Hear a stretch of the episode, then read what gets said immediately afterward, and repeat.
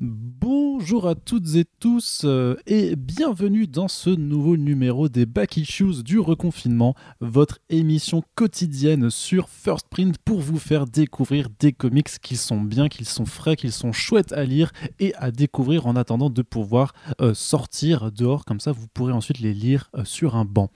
Bien entendu, cette émission ne saurait être ce qu'elle est si nous n'avions pas avec nous plein d'invités qui euh, viennent vous faire partager leur lecture. Et aujourd'hui, pour ce 25e numéro, je suis heureux d'accueillir Elsa Chartier. Bonjour Elsa. Salut Arnaud, salut tout le monde. Elsa, tu es illustratrice et on t'avait reçu il n'y a pas si longtemps dans un Super Friends pour évoquer avec toi euh, notamment ton deuxième artbook. J'espère que ta fin de campagne s'est bien passée depuis et que tu as kiffé faire d'ailleurs ta petite convention en ligne. Oui, oui, oui, on, kiffe le repos là depuis euh, trois semaines, un mois. Euh, enfin, on bosse, mais euh, à une intensité un peu moindre. C'est un peu revenu à la normale, donc ouais, ça fait du bien. Alors, Elsa, j'ai envie de te poser une question. Quel est le comics que tu as choisi pour ces back issues du reconfinement? J'ai choisi Deadly Class. Oh. Que oui. Alors, c'est un peu. j'ai fait quelque chose que je fais habituellement jamais. J'ai commencé par, un par le volume 2. Ah. Je sais que c'est scandaleux, puis en plus en, tant que scénariste, c'est un peu ridicule pour moi de commencer un peu plus loin dans l'histoire, mais j'avais commandé les deux premiers volumes et j'ai reçu le deuxième en premier, j'étais trop impatiente, du coup j'ai démarré la lecture. Et en fait, il se trouve que ça se lit très bien, presque en stand-alone en fait. D'accord. Euh, j'étais vraiment pas à peine familière avec euh, le concept. Bon, voilà, des jeunes euh, qui sont dans une école d'assassins. Mhm. et en fait, quand on démarre le volume 2, je me suis assez rendu compte assez rapidement que au final, le concept était vraiment juste une toile de fond et que c'était une histoire à propos d'adolescents qui viennent de, qui ont eu des parcours assez difficiles pour euh, l'essentiel d'entre eux, et, c'est leurs interactions qui sont importantes et c'est ce qui se passe entre eux. Donc en fait, euh, j'ai acheté le volume 1 que je vais recevoir quand même parce que j'ai envie de démarrer depuis le début, euh, mais au final, on peut presque démarrer directement sur le volume 2 quoi. Alors justement, tu nous parlais d'une école d'assassins, d'adolescents. Est-ce que tu peux un peu nous briefer le, topo de Deadly Class pour ceux qui et celles qui ne connaissent pas? Du coup, je vais pouvoir euh, voilà, briefer ce que moi j'ai lu en gros. Mhm. Euh, mais donc, d'après ce que j'ai compris de ce qui s'est passé avant, c'est des jeunes qui viennent, soit il me semble qu'il y a des jeunes qui viennent de familles un peu criminelles, mhm, euh, d'autres qui sont orphelins, c'est ça? Enfin, en tout cas, avec des, des, des, des, backgrounds familiaux compliqués et qui se retrouvent dans un lycée où, en fait, en gros, on leur apprend à devenir des assassins si c'est bien, si c'est bien ça. Ah en tout cas, moi, c'est ce, avec quoi j'étais partie quand j'ai démarré le volume 2. Et en fait, euh, c'est super intéressant parce qu'ils ont tous des personnalités euh, atypiques pour des mmh. adolescents, euh, sociopathes, ils ont des problèmes de colère, etc. Et du coup, en fait, ils ont des problèmes typiques d'adolescents, mais euh, avec leur personnalité atypique, ça donne vraiment des situations super intéressantes et euh, intéressantes à approfondir sur euh, la psychologie, mmh. déjà, que je trouve vraiment bien abordé. C'est jamais enfoncé vraiment à coup de marteau, c'est assez subtil. Et d'ailleurs, j'avouerai que euh, je ne suis pas du tout fan de Remender habituellement. Et en fait, oh. je pense que c'est pour ça que j'ai mis. Ouais, euh, je sais. Des grandes révélations. j'ai mis beaucoup de temps à me mettre à Deadly Class, même si euh, les dessins m'ont toujours vraiment parlé, parce que Wes Craig, c'est. J'aime, j'aime énormément ce qu'il fait. J'avais un peu peur d'être déçue par l'histoire. D'accord. Parce que j'avais lu, qu'est-ce que j'ai lu? Black Science par exemple, que j'ai.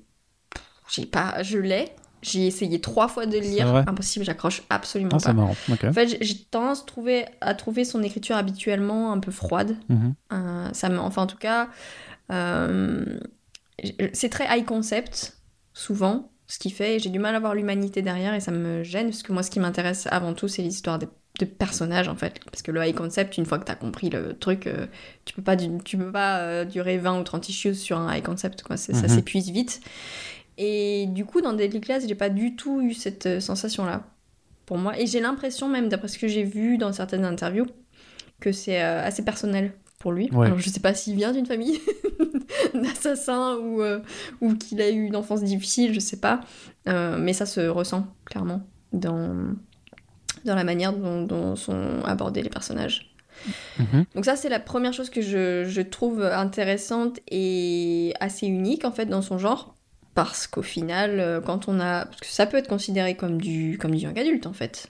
Un, petit peu, ouais, c'est vrai. Il y a de la violence, mais bon, c'est du young adulte.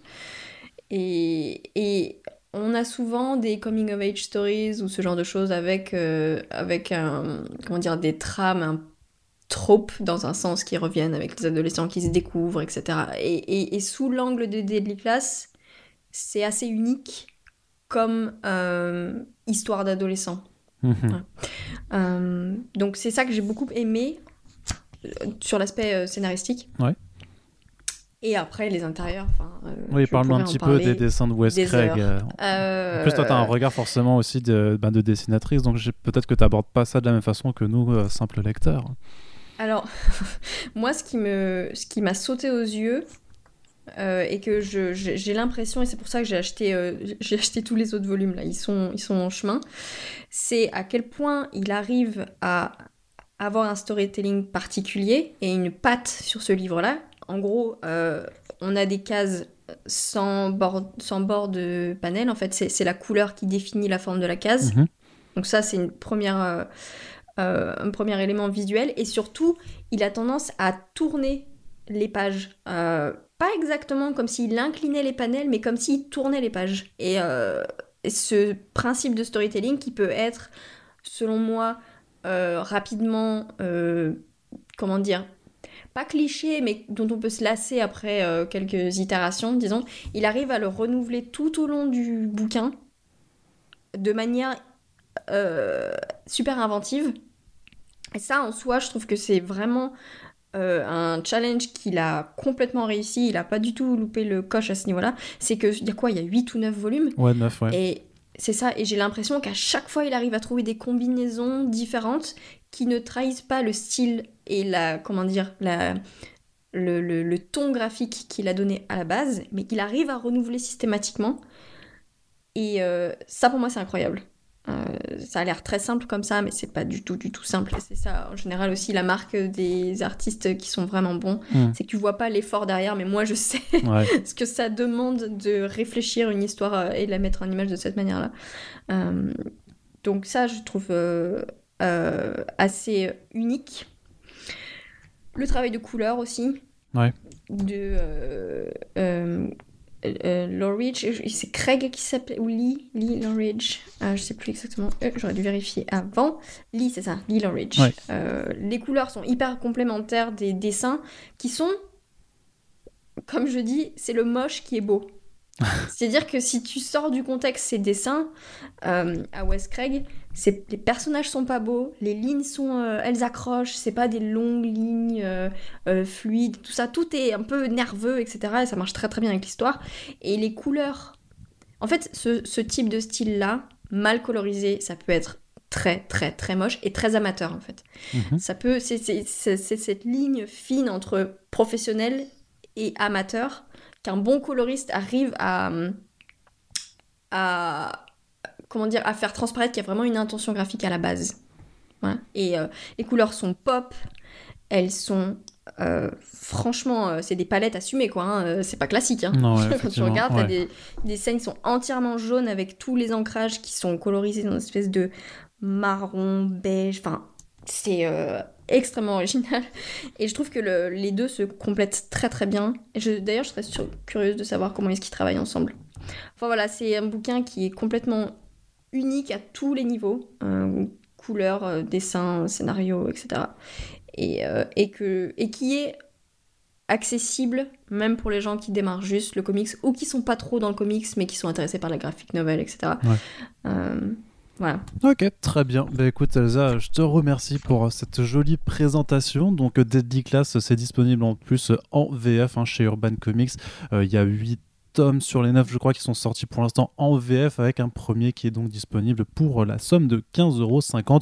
On espère que euh, cette émission, comme toutes les autres, euh, vous donnera au moins l'envie de vous intéresser à Deadly Class, euh, un comics dont on reparlera sûrement un jour ou l'autre, puisque même chez First Print, on aime beaucoup. Alors, pas comme toi, Elsa, mais nous, on aime bien Rick Remender.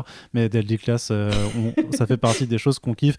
Euh, donc, on en reparlera sûrement. En tout cas, euh, n'hésitez pas à nous faire part de, votre retour si, ça, si jamais vous avez envie de lire Deadly Class à la suite de ce podcast. Et on se donne rendez-vous dès demain pour la suite des back issues du reconfinement.